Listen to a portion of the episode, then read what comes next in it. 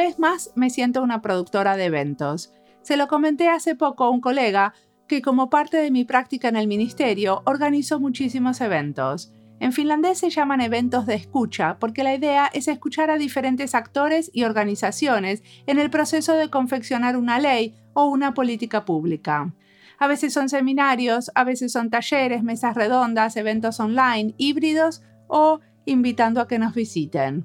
Muy seguido estoy pensando en nuevos formatos para eventos, en cómo hacerlos más ágiles, alegres, abiertos y productivos para lo que necesitamos. No son eventos para la comunidad de diseñadores, sino eventos para interactuar con otros que creemos nos pueden enriquecer nuestro pensamiento. Sobre esto vamos a hablar hoy, sobre armar el escenario para que algunas cosas pasen, sobre poner la mesa, dar opciones, ponerle onda a un evento, diseñar un espacio, invitar y recibir con los brazos abiertos. Hoy les presento a Peyo Axanlandavaso. Él organiza junto a otros Serifalaris, un festival de cultura visual que se desarrolla en Getxo, el País Vasco, en España. El festival ya tiene 10 años y se renueva explorando en formatos como exposiciones, talleres, conferencias en un autocine, formación inmersiva y mentorías. Es un punto de encuentro y de inspiración para el sector creativo. Mi nombre es Mariana Salgado, esto es Diseño y Diáspora.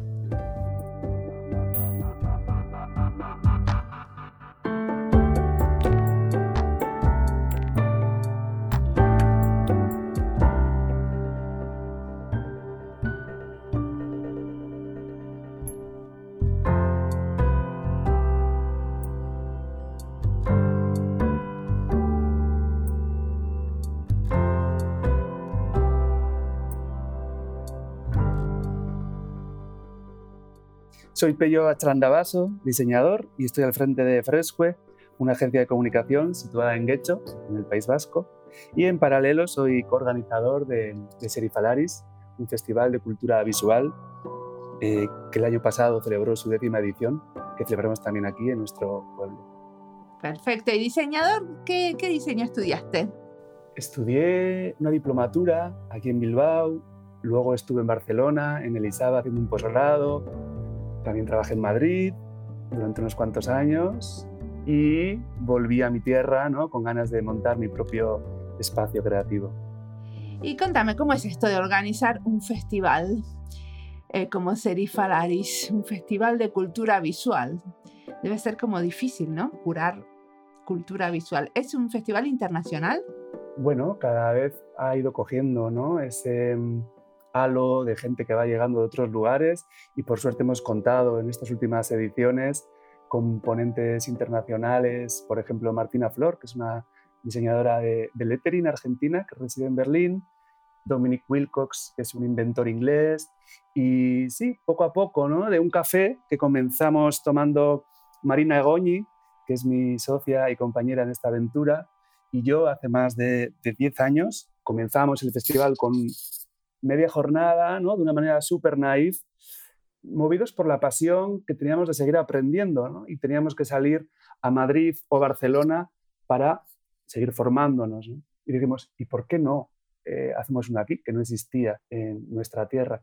Y a partir de ahí, de una manera muy natural, Serifaris ha ido creciendo, evolucionando, moviéndose hasta llegar a esta décima edición. O sea, supongo que es una comunidad ahora aparte de ser ustedes los dos los principales organizadores, se formó una comunidad de gente como que va todos los años a hacer Falaris, ¿no? Así es, es algo muy bonito, ¿no? La energía que se genera y esa gente fiel que durante todos los años espera esa fecha. Yo creo que también ocurre porque son profesiones, ¿no? las nuestras, muy atomizadas, que mucha gente trabaja en su cuevita, en su casa, que es freelance, y entonces necesita ¿no? también eso de socializar, de compartir, de seguir aprendiendo. Entonces, como ese fin de semana, que ahora ya Serifalaris son dos jornadas completas, se genera eso, ¿no? Esa energía donde la gente viene es como, wow, como un chorro de, inspiración para dar impulso ¿no? al resto del año. Y decime, ¿qué temas eh, eligieron para ser parte del festival? Supongo que cada uno de estos años tiene un tema diferente, ¿no?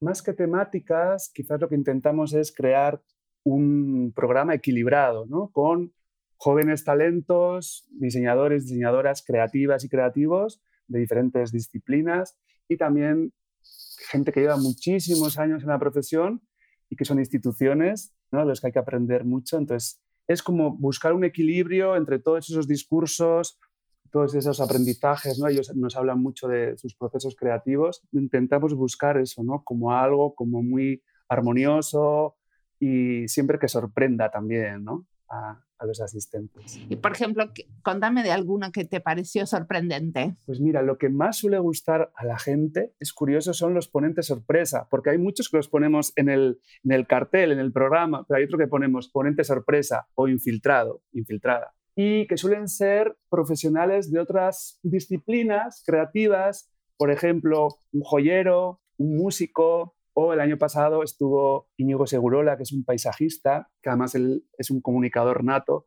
y encandiló a la gente, porque, bueno, de repente salirte ¿no? de, todo el mundo ahí más previsible del diseño y alguien que te dé como ¿no? un sopapo ahí con su mundo, pues es una maravilla. Totalmente. ¿Y eh, lo hacen también en formato híbrido? ¿Cómo fue en estos años de pandemia? ¿Qué pasó? En Gecho, que tú conoces, que has estado, tenemos la suerte de contar con un autocine, ¿no? Para coches, para carros. Entonces, en el 2020, en plena pandemia, dijimos, cuando ya nos dejaron salir ¿no? de, de casa a las calles, ¿por qué no hacemos algo, ya que no podíamos estar en teatros y lugares cerrados, ¿por qué no hacemos algo en el autocine? Y entonces fue muy loco y muy divertido el hecho de ver unas conferencias dentro de tu carro y estaban los ponentes ahí, les montamos un pequeño escenario, pero ver gigante los trabajos y escucharles. Claro, tienes que escuchar desde la radio, sintonizar la radio de tu coche para escucharles. Era súper divertido. En lugar de aplausos, lo que había era Vicinazos. ¿no? Del claxon, a, modo de aplausos, que la gente de, los, de las casas alrededor se molestaron diciendo esto qué es, ¿no? Pero bueno, fue una manera de volvernos a tocar, ¿no? Y de sentirnos después de aquellos meses de Y decime, ¿cómo hacían los que no tenían carro? Todos tienen carro. Supongo que había algo de lo cooperativo, de venía mi carro. O... Sí, eso es. Había, en teoría tenías que ir con gente conviviente, pero bueno, esas que todo el mundo luego saltamos un poquito las normas pues para estar ¿no? acompañadas, acompañadas. Y había, hicimos ahí un pequeño, ¿no? una casetita para gente que no tenía carro, que eran los menos porque hacía un frío horrible, además vino con una borrasca. Entonces fue como una experiencia tremenda, pero valió la pena y la gente lo recuerda con mucho cariño. ¿Y cuánta gente se reúne en uno de estos festivales? Porque yo vi unos videos y parecía como mucha. Sí, mira, también la evolución ¿no? que te comentaba, quizás nosotros sentimos ese cambio de, mm, de organizar unas conferencias a un festival cuando pasamos de una jornada a dos días, ¿no? Eh, también otro hito importante fue el saltar de un teatro pequeño a un palacio de congresos, que es el que has visto tú, donde em, el año pasado nos juntamos más de 500 personas, entre profesionales y alumnos. También vienen eh, alumnos de ciudades cercanas, bueno, ¿no? A seguir aprendiendo y a seguir formándose. Y gente que dices, pero ¿cómo viene este desde tan lejos? O sea, había gente que venía lejísimos también a pasar la experiencia, ¿no? Del fin de semana en Guecho, que es un lugar, por suerte, ¿no? Que ofrece muchas posibilidades de comida rica y de mar. Entonces, bueno, la gente lo... y funciona el boca a boca, ¿no? De, oye, esto, este plan es chulo, vamos a, vamos a ir. ¿En qué época del año es? Pues año pasado lo hicimos en abril, la décima edición. Eh, ahora hemos propuesto quizás para no saturarnos nosotros ni al público, hacerlo cada dos años, es decir, en 2023 haremos algo más comedido, unas actividades dentro del marco de Serifalaris, pero más relajado, y el festival de cara a 2024, quizás en, en abril, pero bueno, invito a, a los oyentes a que, a que sigan nos sigan en las redes y, y vean cuándo son las fechas.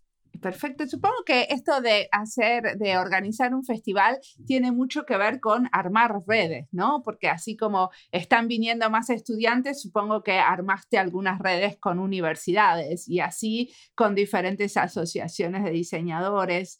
¿Con quiénes estás colaborando? Sí, aparte, nuestro principal colaborador es el ayuntamiento de aquí de Guecho y luego tenemos otros patrocinadores y gente que nos apoya, por ejemplo, la Asociación de Diseñadores de Euskadi, EIDE, Eh, también hay una escuela de Barcelona, es Design, que, ofrece posgrados y, también participa y es de la familia Serifalaris.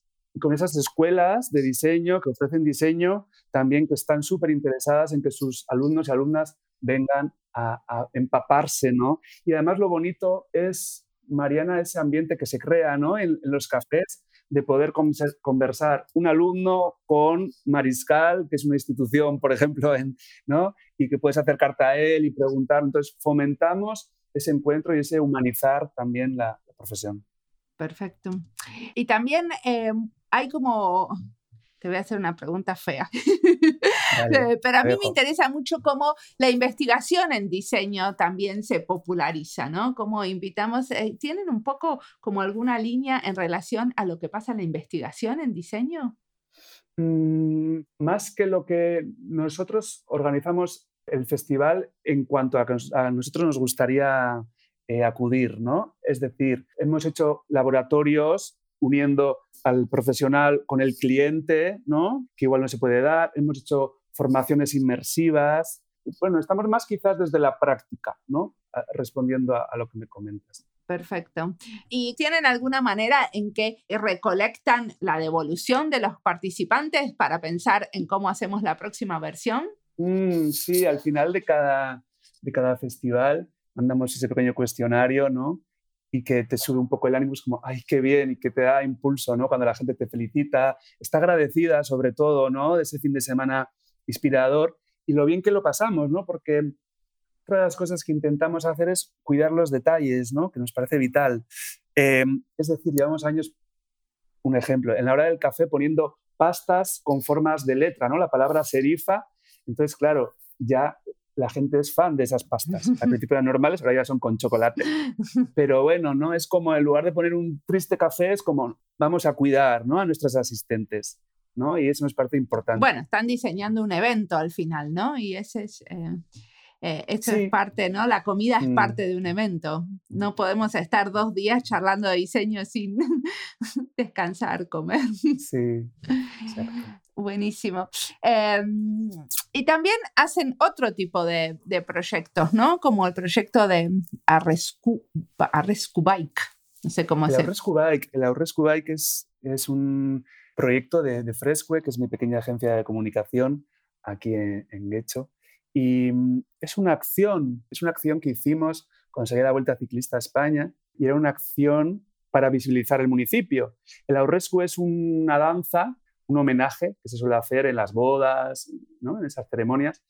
Y nosotros lo que nos, como era ciclismo y la tradición vasca, lo que hicimos fue unirlo, inventarnos una coreografía en bicicleta realizada por un biker. Yo contacté con el mejor biker de aquí de la zona, le propuse esto, me dijo, me mola, venga, adelante. Lo ensayamos y lo hicimos delante de, ¿no? de los ciclistas, de las autoridades, de todo el público que estaba congregado y fue una piecita de un minuto, pero ¿qué ocurrió? Como tocamos la tradición, y ya sabes lo que ocurre a veces, ¿no? Con mezclar, intentar innovar en la tradición, hubo mucha gente que le encantó y otra se escandalizó. Entonces, eso se hizo viral, como un volcán ahí de fuego. Y hubo muchísimas críticas en Twitter, se habló muchísimo de esta Rescue Bike. Es curioso, o sea, yo lo que... Es curioso porque está muy hermoso. O sea, yo cuando lo vi me quedé encantada sí. porque es como una pequeña poesía y una modernización de la tradición. Digo, yo no me voy a poner a ver cosas de la tradición vasca, pero sí me pongo sí. a ver esa pieza, ¿no? Gracias, sí, pero ¿qué ocurre también desde el anonimato, no? Y desde, bueno, gente a veces con, con menos sensibilidad enseguida tiene el, eh, ¿no? el dardo ahí envenenado rápido y listo para, para, lanzarlo, ¿no?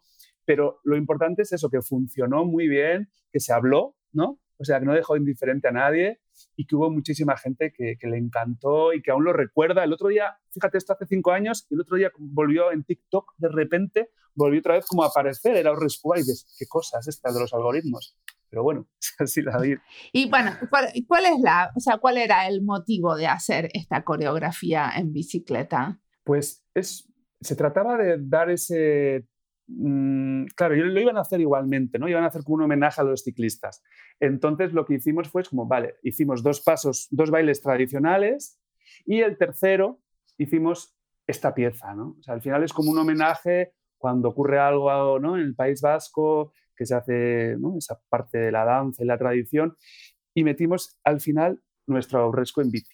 Perfecto, pero no, ustedes no tenían ninguna intención de provocar, digamos. Eso fue sin querer, digamos. eso... Sí, por supuesto. Además estaba hecho con mucho cariño, mucho respeto, muy bien cuidado. Le vestimos, fuimos a una tienda el día anterior, compramos a, al biker la ropa, ¿no? Como iba él todo mono, todo limpito, ¿no? Preparado para, la acción.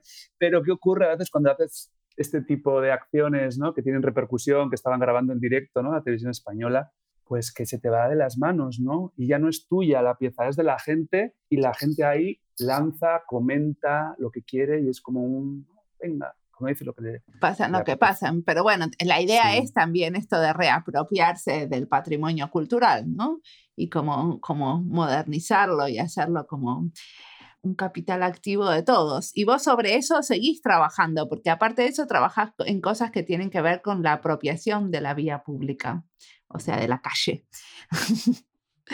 Sí, yo creo que me gusta, ¿no? En la calle como lienzo, ¿no? Ya también estamos como saturados de pantallas y es verdad que es delicado porque en la calle luego no hay mucho vandalismo y, todo puede ser quizás demasiado efímero. Pero también es una manera de democratizar el arte, ¿no? Ponerlo en la calle. Sí, sí, y de, y de jugar, ¿no? Es decir, mira, justo aquí enfrente ahora estoy viendo, enfrente de mi oficina hay un contenedor de estos de vidrio y, desde hace tiempo lo veía y digo, joder, me recordaba al Pac-Man, ¿no? al, juego este de, del Comecopos. Hicimos nuestra pequeña intervención aquí, hicimos los vinilos, lo colocamos y bueno, era como hacer un pequeño homenaje, ¿no? A ese Pac-Man y, estuvo ahí un tiempo, luego se fue quitando, la gente lo fue quitando, los ojitos de, ¿no? de, de, ese Pac-Man y ya no están, pero duró unos meses y bueno, ahí, ahí estuvo, era como desde el respeto, pero, una pequeña pieza. Bueno, es una manera de interactuar con la, con la gente, ¿no? Con la comunidad. Sí, y a veces es de alguna manera como embellecer, ¿no? O que te saque una sonrisa a alguien que camina por la calle, que va pensando en sus problemas y, bueno, ¿no? Que a alguien seguramente ese Pac-Man le, le, recordó a su infancia cuando estaba jugando con las maquinitas, ¿no? En, esa, en la sala de su casa, al salón de su casa. Totalmente.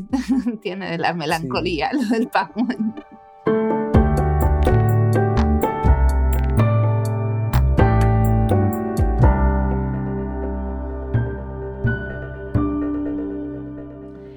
Entrevista es parte de las listas Comunicar Diseño, España y Diseño, Comunidades de Diseñadores. Las listas las encuentran en Spotify, en YouTube y en nuestra página web. Si bien no hablamos de la comunidad de diseñadores y creativos, para mí está bueno incluir esta entrevista en la lista porque este tipo de eventos siempre fortalecen a la comunidad verse, dar vueltas, ir a tomar algo juntos, salirse de la rutina del trabajo cotidiano para hacer una inmersión de unos días en otra dinámica. Siempre es inspirador, nos hace repensar lo que hacemos y cómo. Nos sugiere otros encuentros inesperados. Pello dice que intentan salirse del mundo más previsible del diseño. Y concuerdo que el diseño tiene su parte bien previsible y para salirnos hay que hacer un esfuerzo o quizás no sale a veces de casualidad. Pero si es así, entonces tenemos que estar despiertas y atentas a ver lo imprevisible, estar permeables. Para estar permeable y atenta, yo por lo menos necesito bajar la velocidad de la vida cotidiana. Queremos aprender a diseñar estos momentos de encuentro, de parate, para que pasen cosas menos previsibles. Por eso sigamos ahora escuchando a Peyo, que tiene mucho más para contarnos.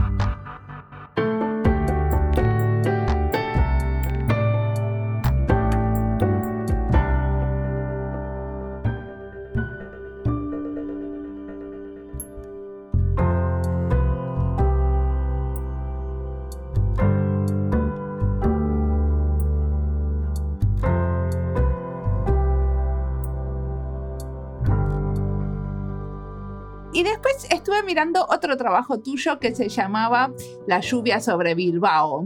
No lo entendí. Mm. Ese me lo tenés que explicar porque vi que había cosas de diferentes tipografías, pero no entendí qué es lo que hicieron. El proyecto de Reino Bilbao es de esos proyectos que no tienen cliente, ¿no? que son autoencargos, que nos los inventamos por amor. Le llamamos Reino Bilbao y se trataba de exponer ¿no? un día de lluvia, unas postales en la ciudad y lo que hacían esas gotas era romper la tinta de esas letras y entonces lo que ocurría es que todas iban a ser diferentes y que te llevabas luego a tu casa como un souvenir especial y único la esencia de Bilbao, que es la lluvia. Entonces ese reino de Bilbao te lo llevabas, ¿no? Como, como recuerdo, digamos. Ah, como que lo imprimieron de tal manera que eh, la tinta se abría cuando aparece el agua. Eso es. Eso es. Entonces cada uno, o sea, se, se, modificaba. ¿Y la gente se lo llevaba? Porque hay muchos que, o sea, porque también a muchos, si algo parece como estropeado, no se lo llevan. No, lo que hicimos fue ese día la, exponerlos ahí en, en, la lluvia. Luego teníamos, tenían que secarse, los protegimos con un plástico, lo pusimos otra piecita detrás para que tuviera mayor soporte y luego los pusimos a disposición de la gente que nos sigue y, y nos quiere a Fresque y ellos podían, digamos, que llevarse estas postales. Hicimos un número limitado para darle un contexto, ¿no? Es como los días que llovió del inicio del año hasta esta fecha que lo hicimos en mayo, que eran 60, creo que 60 días, que es que llueve bastante en Bilbao. Entonces, bueno, ¿no? Era como para gente que estuvo atenta y que fue a esas galerías y a esas librerías a recoger su Reino de Bilbao. Y contame más, ¿cómo, ¿cómo se elige esto de hacer algunos proyectos sin clientes? Supongo que Fresco también tiene proyectos bien comerciales, ¿cierto? Aparte de esos proyectos como más artísticos y sin cliente. Mm. ¿Cómo eligen qué hacer de, este, de, este, tiempo, de estos proyectos que hacen por amor? El proyecto te elige a ti, ¿no? Es decir, está por ahí, en tu, aparece en tu cabeza un día, ya le coges cariño, te lo haces tuyo y como que tienes la necesidad en algún momento de sacarlo a la luz, ¿no? Entonces, creo que me gusta combinar, ¿no? Esos proyectos alimenticios, ¿no? Que son necesarios para pagar las facturas, con esos otros proyectos alimenticios también del alma, ¿no? Como este Reino Bilbao o algún otro que tenemos, ¿no? Son piezas que necesitas, ¿no? Necesitas sacar y aunque no haya ningún cliente que te compre la idea, que a veces hago esa intención, ¿no? Tengo una idea y vas donde el cliente, más complicado porque él no tiene quizás esa necesidad, pero lo puedes hacer tuyo, darle un pequeño sentido y lanzarlo al mundo. Muy bien. ¿Y de estos proyectos también surgen proyectos colaborativos con otra gente? ¿O son en general así como piezas más chiquititas y que hacen solo ustedes? Sí, también hicimos ¿no? otro proyecto de co-creación entre diseñadores y artesanos hace unos años en este, era, ¿no? eran por parejas, me tocó Elena, que era una costurera, y nos inventamos unos pañuelos y le dimos ese toque, ¿no? es decir, de, le llamamos Cry and Buy, ¿no? y como eran para las despedidas, ¿no? el cry cuando alguien se te va en el barco, ¿no? un amor de verano, y luego ¿no? el buy también, ¿no? o sea, buscarles como un, sentido, ¿no? y eran un, un dúo de pañuelos que tenían su, su propia identidad, contar una pequeña historia como la idea es que si eh, yo te quiero mucho y vos te vas, tenés un pañuelo vos y otro yo. Por ejemplo, le acabas de dar un nuevo, una nueva utilidad. Ah, no, yo entendí que era así. como me dijiste que eran pañuelos para las despedidas, pensé que vos te quedabas con un pedacito del pañuelo y yo con otro. no, uno era como para llorar, ¿no? El cry. Y, el otro era el, el, el bye también, que podía servir como para agitar el pañuelo en el barco. Bueno, que le, podías le podíamos buscar como diferentes sentidos, ¿no? A este dueto de pañuelos con esas letras bordadas, ¿no? En el bordecito del pañuelo. Qué lindos, teníamos lindos pañuelos. Mm. Bueno, ¿qué es lo que te inspira, qué querés recomendar? ¿Qué es lo que estás mm. mirando, escuchando, pues leyendo? Pues quizás lo que más me inspira, o yo creo que también le ocurre a muchísima más gente, ¿no? Es el pasear, ¿no? La naturaleza, por aquí, por este mar Cantábrico que tenemos salvaje. Eh, en cuanto a lecturas, ahora mismo tengo abierto un libro de Marta Riezu que se titula Agua y jabón, que son apuntes sobre la elegancia involuntaria, recomendable. ¿Apuntes sobre qué? Apuntes sobre la elegancia involuntaria. Habla sobre lugares, sobre personas, con, una elegancia a veces que convive en lo cotidiano, ¿no? la tenemos ahí presente y a veces no, somos, nos damos cuenta de ella. Y tengo pendiente un libro que se titula Neurociencia del Cuerpo de Nazaret Castellanos, que habla de cómo el organismo esculpe el cerebro. Entonces, bueno, ¿no? Entonces ahí. Es como un ensayo, otra, otra, otra liga, digamos, pero interesante, ¿no? Y también me gusta eso, como nutrirme de, de lecturas que no tengan que ver con el diseño, ¿no? Al final ya necesitamos como otros lugares, ¿no? Estoy de acuerdo. Yo que hago podcast, a veces cuando tengo que escuchar otras cosas, nunca escucho podcast de diseño. Me cuesta mucho porque, bueno, ya hago este. Entonces, cuando quiero escuchar, escucho más audiolibros eh, o música. Y decime una cosa, eh, en el futuro, ¿qué te parece que va a pasar con, eh, o, o, qué tenés ganas de que pase con Serif Alaris? Pues seguramente me gustaría seguir sorprendiéndonos a nosotros para poder seguir sorprendiendo a los asistentes, ¿no? Tener como esa chispa, ¿no? Esa llamita de ilusión para continuar con el proyecto, que es un proyecto que nos quita mucho tiempo y mucho esfuerzo durante todos estos años. Entonces se trata de encontrar algo que digamos, que nos guste meternos ¿no? en, ese jardín, digamos, venga, pa'lante, ¿no? O sea, cosas nuevas seguramente, ¿no? Que nos motiven. Hmm. ¿Utilizaron el podcast de alguna manera en el festival? No, no, de momento, pero nunca se sabe, Mariana. Hmm, igual tenemos que hablar próximamente. Totalmente. Ni podcast ni inteligencia artificial, madre mía, ¿no? La que está ahora cayendo. bueno, el podcast es, de antes, ¿no? Sí, sí, pero para el año que viene, para 2024, ya tengamos que hacer podcast con inteligencia artificial. Quién sabe. o por lo menos usar la inteligencia artificial para navegar entre podcasts, que es una cosa de lo más difícil. Decime una cosa, ¿qué le aconsejarías al Peyo que recién eh, acaba de, terminar su carrera y está empezando? Mm, pues que juegue, ¿no? Que disfrute, que sueñe, que proponga, que se junte, ¿no? Con otra gente, este proyecto con, que hago con Marina, que no nos conocíamos de absolutamente nada, fue tomar un café y es como, ¿por qué no hacemos esto? Pues hemos llegado, ¿no? Diez años después a, a, formar este festival. Y sobre todo eso, que, que, no tenga miedo, que sea valiente, que se va a chocar contra paredes, que no importa, que siga caminando y que, que la vida continúa y que disfrute mucho. Bueno, muchísimas gracias por la entrevista. Nada, un placer.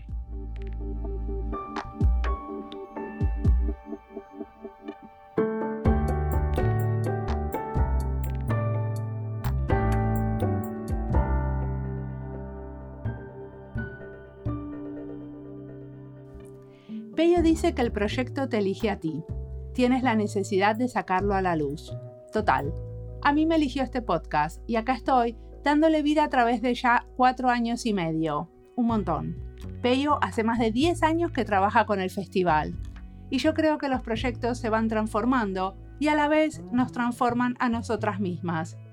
A mí me transformó este podcast mi castellano fluye, trabajo en castellano, recuperé mi castellano a nivel laboral, que después de 23 años en Finlandia no es obvio. Todavía no invento palabras como algunos de mis colegas que admiro, pero al menos no hablo spanglish y de eso estoy orgullosa. Me tomo el tiempo para encontrar las palabras que se me pierden en el quilombo de una cotidianidad multilingüe. Tengo más y más colaboraciones con Latinoamérica y España. Hay diálogo y proyectos todo el tiempo en el tablero. Me convocan nuevos temas de los que acá en el norte se escucha poco, como la decolonización o la perspectiva de género. Leo y miro cosas que antes no estaban en mi radar y me sorprenden. Aprendí mucho sobre temas que me interesan y no son parte de mi vida laboral, como la salud o la participación ciudadana en proyectos urbanos. Sobre cada uno de estos temas, por ejemplo, tenemos más de 50 entrevistas. Esto es una manera de abrir mi espacio de diseño, de pensarme también haciendo alguna vez algo diferente al tema de inmigración con el que trabajo hace 10 años. El podcast también es una manera de investigar. Hice 85 entrevistas a educadores en diseño y me interesa cómo va evolucionando la educación en ámbitos formales como las universidades, pero también en informales, como los que dan cursos, crean eventos, escriben sobre diseño en diarios y revistas o producen podcasts. Se me ocurren nuevos temas de investigación, como el uso del podcast en la educación de diseño o la investigación en diseño. Y sobre todo, el podcast me mantiene atenta y permeable, dejándome sorprender como recomienda Peyo.